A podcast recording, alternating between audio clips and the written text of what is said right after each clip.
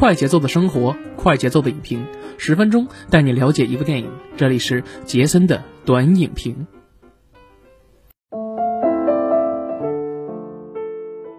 哎不错，大家好，欢迎大家收听我们的麻呢电台。又到周六了，本周六呢，继续由杰森本人为大家带来我们好听、好看、好玩的一些电影或者是综艺的一些评论以及推荐的一些节目啊。这是一档专注于各种娱乐的一个播客啊。那还是在正式开始之前，我们还是要说一下，录制时间呢是六月十五号啊。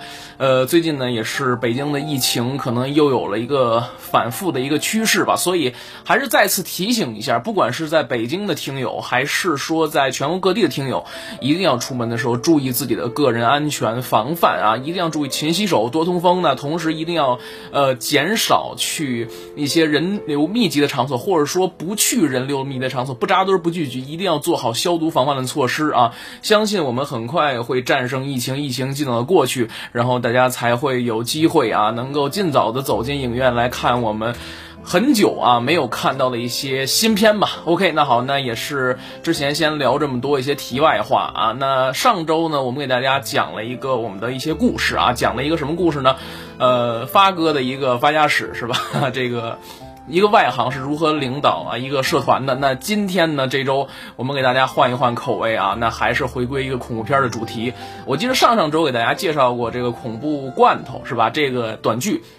那今天呢，我又于是翻了翻硬盘，你别说我硬盘里有很多一些存货，一直没有时间看啊。但是疫情期间呢，咱又翻出来。那今天我找到了一部呢，据说是啊，翻拍自一九八三年的一个印尼的恐怖片啊，印尼的恐怖片叫什么呢？新版降头女王。哎，其实说起降头术啊。大家觉得既神秘又恐怖，为什么？因为它是火爆在呃，不能说火爆啊，它风靡于东南亚一带，包括像泰国、老挝、缅甸、柬埔寨呀，是吧？还有一些什么印尼呀、新加坡一带，都会有一些降头的一些故事和传说。大家或多或少都会在影视作品里都会了解到降头术的这么一门非常阴毒的一门法术啊。传说呢，降头术啊是源于我国啊茅山术的其中。一个分支，那我国道法啊其实是博大精深的，但是不知道为什么它流传到东南亚的时候，这个茅山术啊，呃，就变成了这个降头术的。其实降头术是茅山术的其中的一个秘法啊，但是沦落到东南亚地方，就经过改良，就变成了这种阴毒的一个邪术啊，就是通过各种各样的虫子给你下蛊，是吧？你身上比如会钻出各种虫子之类的。我相信大家可能或多或少都在影视作品里看过，包括啊，我给大家举个例子。我记得之前我上学的时候看过一个泰国的一个系列的一个恐怖片啊，大家都知道东南亚的恐怖片以什么呢？以这种走进心灵啊，这种视觉冲击走进心灵为为特征。之前咱们故事也讲过，说这个欧美片是以血浆闻名啊，但我觉得近几年这个东南亚恐怖片也有点这种视觉效果突出啊，就比如说什么呢？呃，最近几年我之前在节目里给大家讲过的啊，这一些印尼的恐怖片，反正都是有点那种，呃，走血浆片恶心的这个风格啊。那之前我看过的泰国的一些恐怖片，包括什么呢？邪将。恶魔的艺术，邪将，大家可以看一看啊，这个是我推荐大家看的，呃，口味比较清奇啊，比较重，就是讲的什么呢？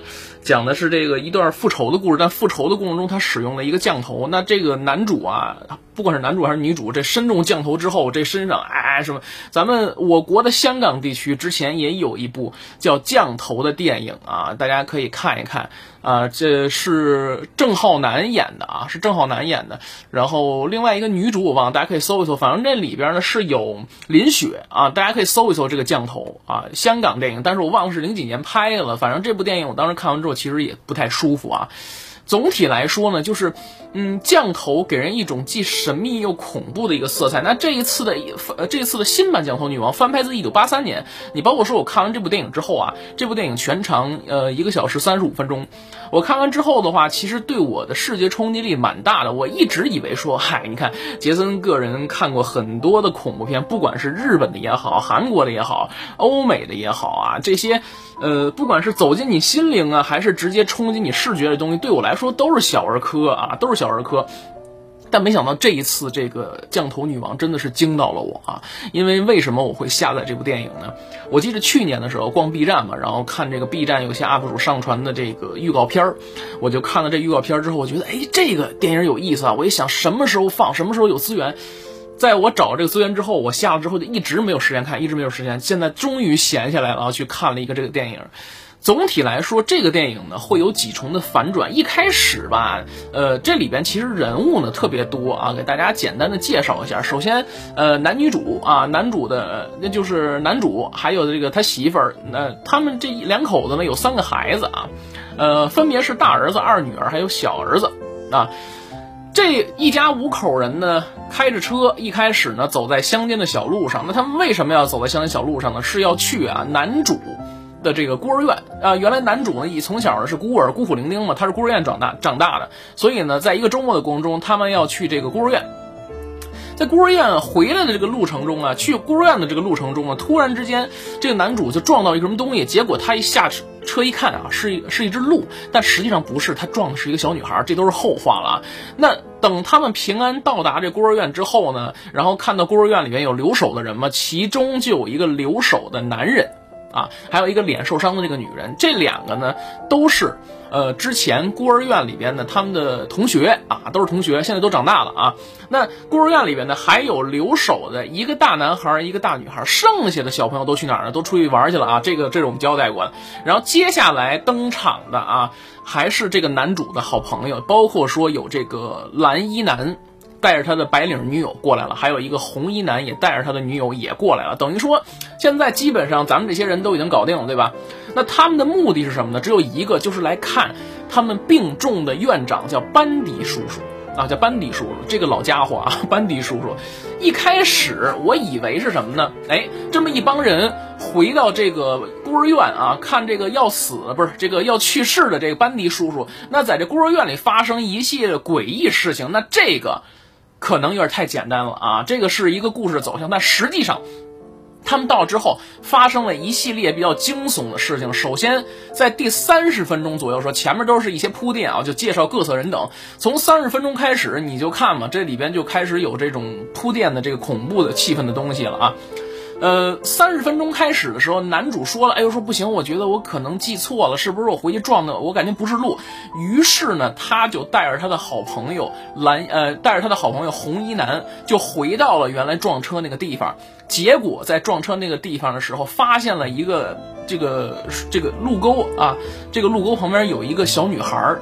你想，我操，这个撞死人了怎么办呀？是吧？那赶紧得把小女孩是不是给拉走啊？是不是已经死了？结果他们顺着边上的玉米地里面往前走，发现了一辆大巴，在大巴车上看到了一个非常震惊的一幕啊！其实我提示一下大家，如果没看这个电影的话，一定要注意这个细节啊，一定要注意这个细节。这个给大家也是这个扫个雷啊！如果这个心理承受能力比较差的朋友，一定要谨慎观看这部电影。我先说呀，因为这里边有大量的这种血腥，还有比较重口的这样一个这样一个故事啊，这样一个镜头，其实说白了它并不恐怖，但是就是那种恶心的感觉啊，恶心的感觉，大家自己去体。体会最好不要在吃完饭之后再看啊，或者吃饭的时候您再看，这到时候是吧？您懂的是吧？走进这个大巴车里面看的全是死孩子，而这些孩子的死相非常非常的是吧诡异啊，就基本上都是中了降头，身上都爬满了这个呃蜈蚣啊等等等等一些害虫吧，是吧？然后第三十八分钟的时候又发生了一个什么事儿呢？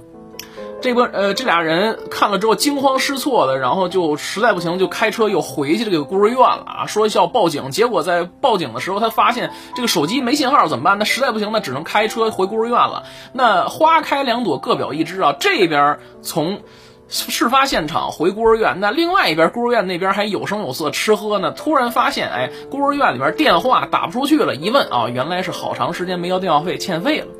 那这回就符合所有恐怖片的条件了吧？第一什么呢？我遇险了。第二的话，大本营的通讯信号被切断了。这是一个看起来非常有欧美式风格的这么一个血浆片的一个感觉了。到时候可能杀人狂就出来，是吧？但实际上没有啊。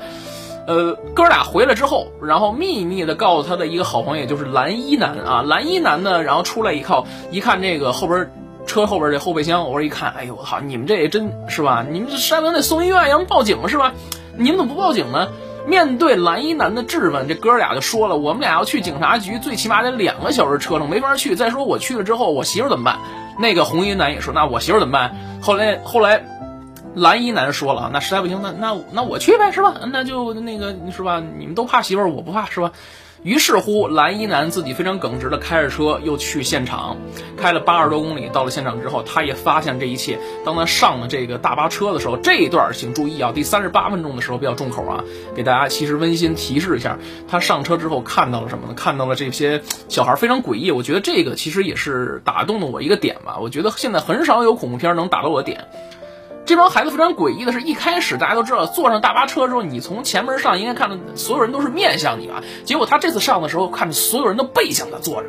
哎，你就想大晚上的一个人上了这个大巴车，所有人都背向你坐，是个一个什么样的感觉？啊，当时我，但是我现在其实当时，呃，因为我是有快进看的嘛，啊，大家都懂的，因为比较烂哈，我觉得可能是，呃，反正时间有限嘛，快进看。但是你，但是我仔细想一想，有没有另外一种可能，就是这帮孩子他不是背向你坐，而是脑袋转了一三百六？哎，这这这期节目，我觉得大家不能在白天听啊，不能在晚上听，推荐大家还是要在白天听，你细品、细细细琢磨。当时这哥们就站在这车上就傻了，我觉得换一个正常人，谁看都傻。于是呢，这哥们儿就眨眨眼，结果又发现，哎。一眨眼的功夫，所有人都又正向他看着。你想想，这一上车看那么多死尸，谁不得吓尿是吧？结果他往前走一步，一踩着一个不知道什么东西啊，就冒出很多蜈蚣出来。这哥们儿就唧唧了，这是本片中第一个唧唧的人。然后结果呢，我们再把镜头再切回到我们的孤儿院里面，孤儿院又发生什么呢？就是非常啊俗套的什么呢？水龙头里流出血了啊这些东西啊，还有一个什么呢？呃，男主跟女主正在聊天，突然之间从天花板上不知道掉什么一个东西出来啊，然后反正还淌着血。啊，这就一带而过啊，一带而过。然后接下来更惊悚、更诡异的事情是什么呢？这个红衣男呀回来之后，一直跟他这个女朋友啊就坐在这个大房间里头啊，俩人就是吧聊天谈心啊。突然之间，这俩人想为爱鼓掌，但是后来这个红衣男就说了，说这个这是 小孩的这个房间是吧？孤儿院是吧？大家都在这儿做这种事情不合适啊。于是呢，红衣男的这个女友啊就愤而起身啊出去了。那出去的过程中呢，他就在大厅里找了这么一个水果啊。前文其实提到了红衣男的女朋友其实正在，呃，减肥啊。他应该塑身，我觉得他之前应该很胖啊。这个就应该有一个暗示啊，说我正在接受治疗，注射很多激素啊。因为打了很多激素之后，可能会自己长胖。原来其实他身材应该很不错啊。其实他现在身材也不错，但是很多人就是得了厌食症之后，就一直觉得说不能吃，不能吃，一定不能吃，然后最后越饿越瘦，然后营养不良、皮包骨的这种啊。那个女的呢，看着苹果之后像着了魔了，拿刀就开始削苹果皮。突然之间，她看见了旁边有一个立的一个换衣试衣镜，于是呢，这大姐干嘛呢？拿一个刀，然后开始割自己肚子上的肉。哎，然后割完之后又割自己的脖子，大家可以想一想，这个这个这这这这个场面有多血腥啊！我只是大家给给大家简单的介绍一下，但是我觉得 OK 还好，因为杰森本人阅片无数啊，所以说啊，在这些的时候，我只是给大家啊简简单的提醒一下大家，如果说大家听完咱这节目之后，觉得这口还行啊，您可以看看；如果觉得实在接受不了，这个咱们就当避雷了，好吧？咱就当呃别踩雷了啊，这个东西。然后我们继续再看镜头的另外一边。这个时候，不光是这个红衣男啊，红衣男的女友啊出事儿，蓝衣男的女友也出事儿。出什么事儿呢？在床上待着呀，他可能呃觉得这个蓝衣男出事儿之后，他有心灵感应，突然之间他头就疼，听到一阵呃非常诡异的声音，头疼，然后从天花板上掉下几只蜈蚣，这蜈蚣一下就钻进了这个蓝衣男啊蓝衣男女友的这个嘴里头。然后接下来，这蓝衣男，蓝衣男这女友就就慌了呀，然后就跑大厅里，然后一帮人就过来看他这怎么了。结果这个女主啊，然后女主回来一看他这样，就问他怎么了，是吧？结果在张嘴跟他说话过程中，这个蓝衣男的女友吐了他一嘴血，并且自己啊往地上又吐了一口大痰啊，这大血。这里边全都是什么蜈蚣乱七八糟，你就琢磨是吧？反正怎么恶心怎么来呗。然后胳膊上就就哎，反正就就全都是那个虫子爬的痕迹是吧？然后最后一抓，咔又出现一堆蜈蚣，就是总体来说就是非常有视觉上的冲击，番茄酱的电影是吧？哎，就是反正怎么恶心怎么来。我倒是没觉得恐怖啊，就是觉得恶心，因为咱之前啊，杰森是谁是吧？看过那么多恐怖片啊。呃，所以我个人觉得这个片子还是蛮重口的。我觉得如果说给他打一个重口味分值的话，我觉得应该在七十分左右吧。然后接下来其实还会有啊，男男女主这个时候看到这所有人都这德行了是吧？好家伙，这哥几个商量一下，实在不行把各自的女朋友都给抱回，抱到车上，咱上医院吧。结果在开车的过程中，怎么开怎么不对劲儿，怎么开怎么不对劲儿，发现一直开开什么呀？出去了，遇见鬼打墙了。然后在一再的追问下，男主才说了啊，说原来其实啊这个事儿啊什么呢？原来我们啊这个是从那儿逃出来的啊，我们是从那儿逃出来的。但是呢，呃，我们这个孤儿院里面原来有一老师叫米拉啊，原来有一老师叫米拉。这个米拉老师呢，然后。呃，被我们给关到这个房间里撞死之后啊，然后我们就要逃着，但是每回想逃都逃不出去，每回想都逃不出去啊，就是大概这么一个意思。后来我们这个把这个米拉老师死了之后，把他埋在了他房间的这个地上，这也就是前文啊，在电影里面我们提到的说有一间房子啊，有一间房子，这个房子二十多年没有打开，原因在哪儿？就是米拉老师死在这儿了。大家注意啊。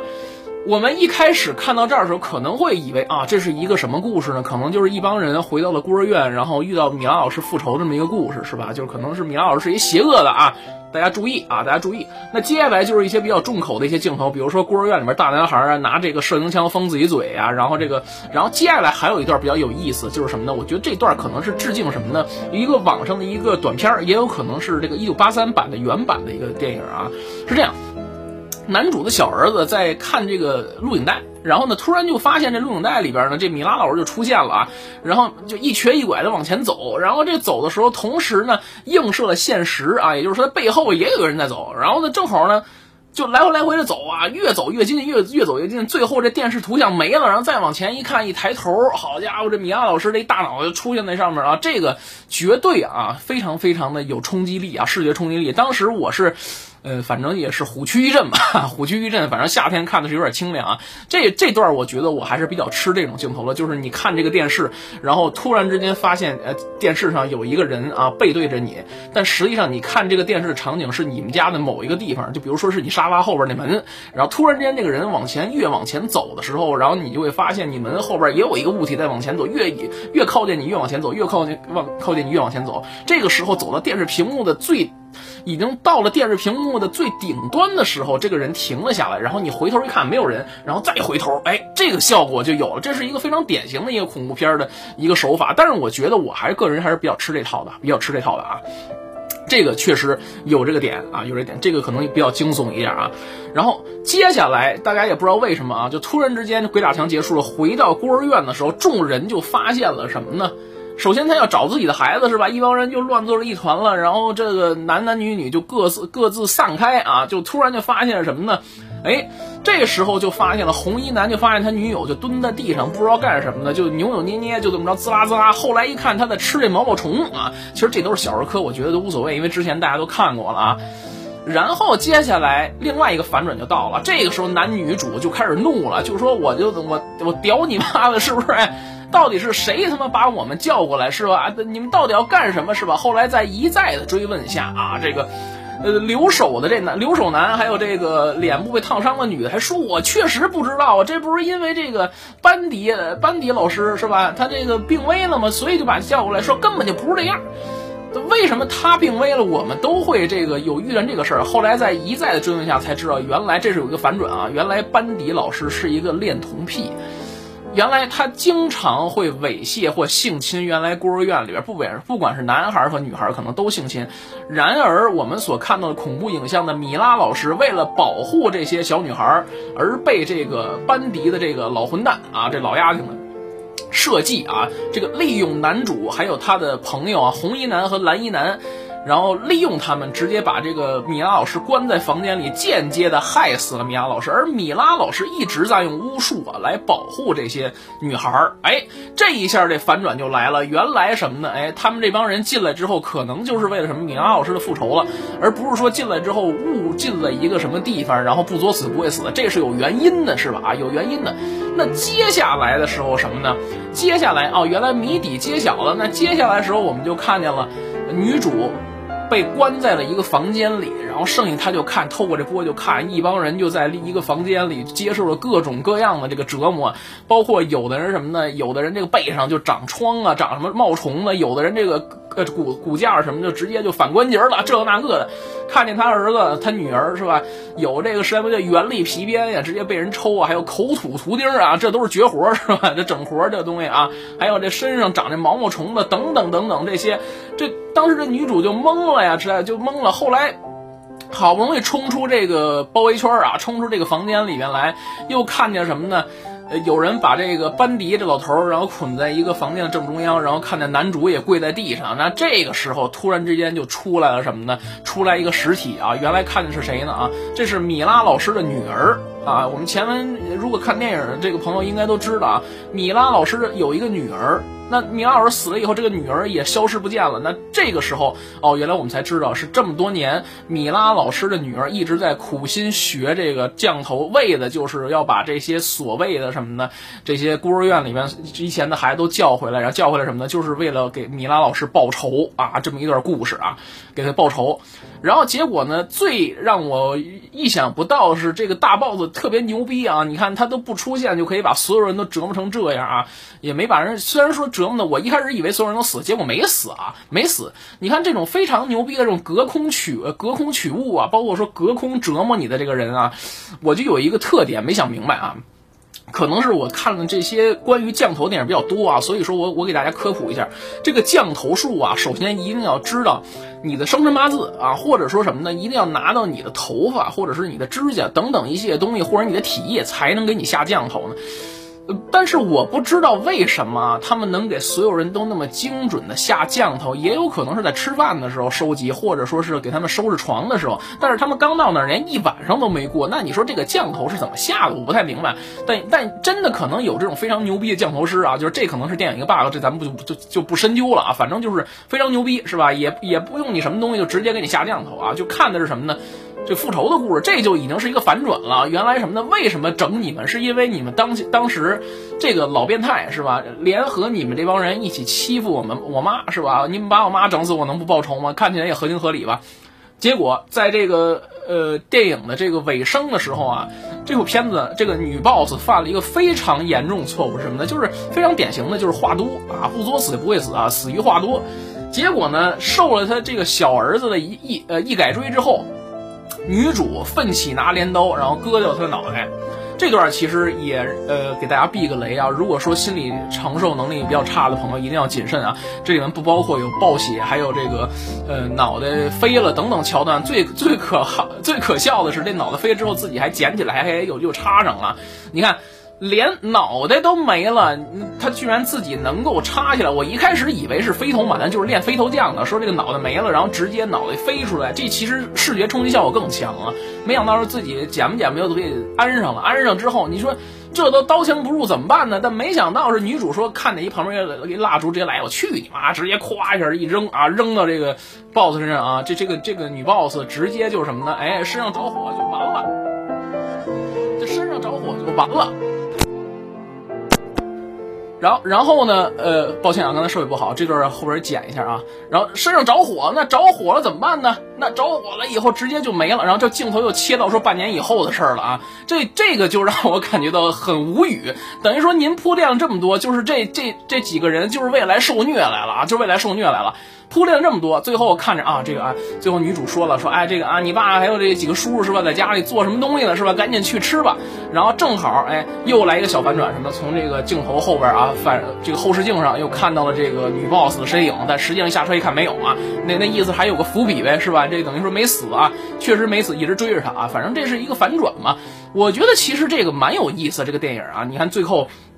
还配了一段爵士乐啊！我发现特别有意思，就是印尼电影啊，尤其是恐怖电影，他们到最后特别喜欢配一段爵士乐。啊，呃，我好像记得前两年我做节目的时候做这个影评时候，好像也有一部印尼电影，我忘了叫什么了，叫《魔鬼撒旦的奴隶》啊。对，大家可以搜一搜啊，在麻辣电台里面搜一搜，或者干嘛电台啊，我不不提那个电台啊，麻麻辣电台里面搜一搜这个《魔鬼撒旦的奴隶》里边，最后大家可以看一看那那个电影啊，最后也是爵士乐，也是配上这个里边，我就觉得可能最近是不是印尼恐怖电影都是喜欢配这种特别舒缓的乐，呃，也这个爵士乐，然后让大家放松一下，我怎么怎么。怎么样啊，反正都是。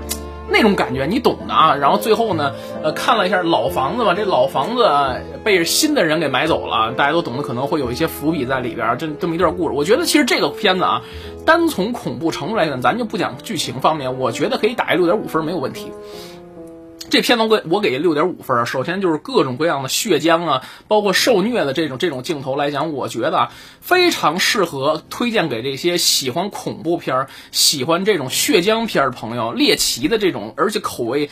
呃，可以的朋友来去看啊，这个如果我我评价的话，它不算特别重口味，但是我觉得它应该算中等的，算中等的这种口味电影。最起码我看了又没有任何的生理反应，就是没有任何想吐或怎么样的，所以我给打一个评价为中等的这么一个口味的这么一个片子啊。它既有恐怖的色彩，而且又有这种呃东南亚非常神秘的降头文化啊，这种什么的，这种看起来比较受虐的这个镜头啊，所以说不推荐啊未成年人去看这个电影，而且不推荐什么呢？新心理承受差的听众去看这部电影，如果大家实在想看的话，听听我说这节目就好了啊，或者说您自己找一找这片源去看一看就好。看的时候一定要注意啊，这个一定要注意。我个人只是一个推荐啊，但是不推荐什么的。有心脏病、高血压的患者啊，去看这个电影啊，真的就是这个可能对你视觉冲击力比较大啊，真的，尤其大夏天的，大家一定要注意这个事儿啊。OK。而且接下来的话，就是说这个电影呢有不错的两重反转嘛，呃，就像我说的，一开始呢，咱们都以为是一帮人进了误闯了这样一个荒宅啊，误闯了这样一个孤儿院，然后受到了这个什么呢？呃，这个女鬼的诅咒也好，怎么样，又类类似于像什么呢？这个哭泣女人诅咒吧，但实际上不是，有一个反转啊，原来什么呢？原来不是啊，这个原来是这个老头是变态是吧？然后结果这帮人是帮凶啊，然后这女鬼回来复仇了。本来我想的是女鬼回来复仇吧，这也情有可原是吧？你给她埋在那儿是吧？那你花了那么多时间去铺垫，说这个尘封了二十年的门，包括这米拉老师，包括这录像带，那为什么米拉老师后来他不能跟他女儿联手去整你呢，而非要搬出一个女儿尸体？这个我也是觉得一个矛盾点啊。虽然说这也是一个反转嘛，我觉得如果说。如果说导演里面再加一个女鬼米拉老师的女鬼啊，然后再加上米拉老师的女儿，她是一个活人实体，降头师操纵女鬼，然后再去做这事儿，我觉得对他的视觉冲击力可能会更大一点，他的这个呃精彩程度，我觉得会更好看一点嘛。这只是我个人的理解啊。所以说这个片子我打一个六点五分的一个分数啊，嗯，算不上是一个什么的合家欢式的电影，但是我觉得也是呃强烈推荐给恐怖电影爱好者去看，啊，尤其是这种血浆片也好，还有这种恶心程度也好，我觉得。嗯，可能没有说什么呢。虽然它是一部翻拍自一九八三年的一个电影嘛，虽然说科技的进步着这个日新月异，但是我觉得啊，这些东西永远都不会过时，就包括像这种降头题材，永永远都不会过时。大家请记住啊，永远都不会啊。呃，我觉得可能有兴趣的朋友，呃，我下完播之后，我可能会重新再看一次这个泰国的《恶魔的艺术之鞋匠》，大家也推荐大家可以看一看啊。好了，那本期节目呢就是这样，相信大家听完之后，估计可能也是一阵酸爽吧。好了，那本期节目呢就是这样，我们下期节目呢再见。那同时呢，也希望大家关注我们麻呢电台，在各大音频平台搜索麻呢电台就可以啊。我们在喜马拉雅、荔枝、网易云，还有这个凤凰、蜻蜓 FM M 上都有我们的节目。那另外，我们在微博上也开通了官方微博啊，麻呢电台官方搜索就可以关注我啊。我们在微博上都会给大家在每周五的时候提前预告，因为咱们周六更新嘛。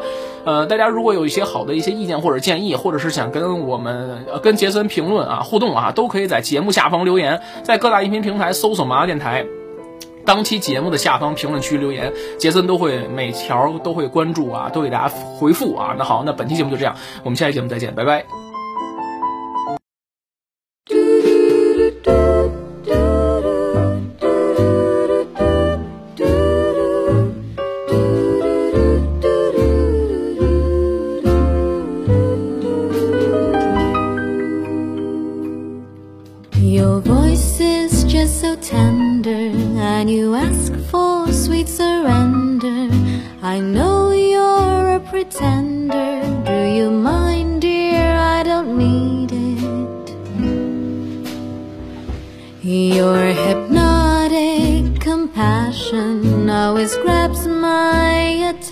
station Those lines of persuasion Just give it a rest.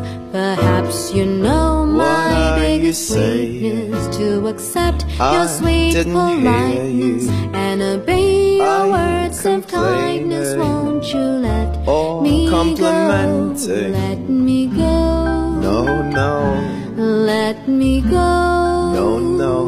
Are you listening?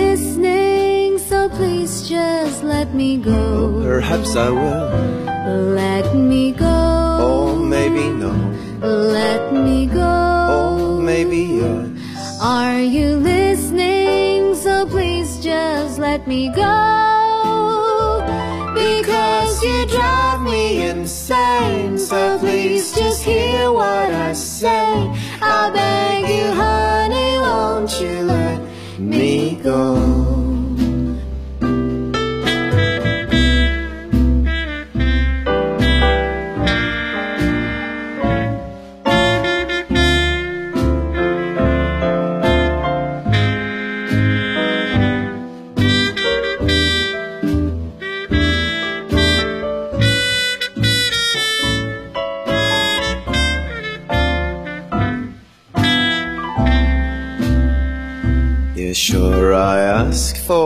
Sweet surrender. Cause I think you are so tender. I'm a great pretender.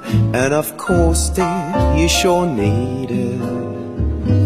I sure know your biggest you weakness. You'll accept my sweet politeness and obey my words of kindness. I won't let Or You go. complimenting. Let go. go. No, no. Are you listening? So please just let me go. Oh, perhaps I will. Let me go. Oh, maybe no. Let me go. Oh, maybe yes. Are you listening? So please just let me go. Because you drive me insane. So please just hear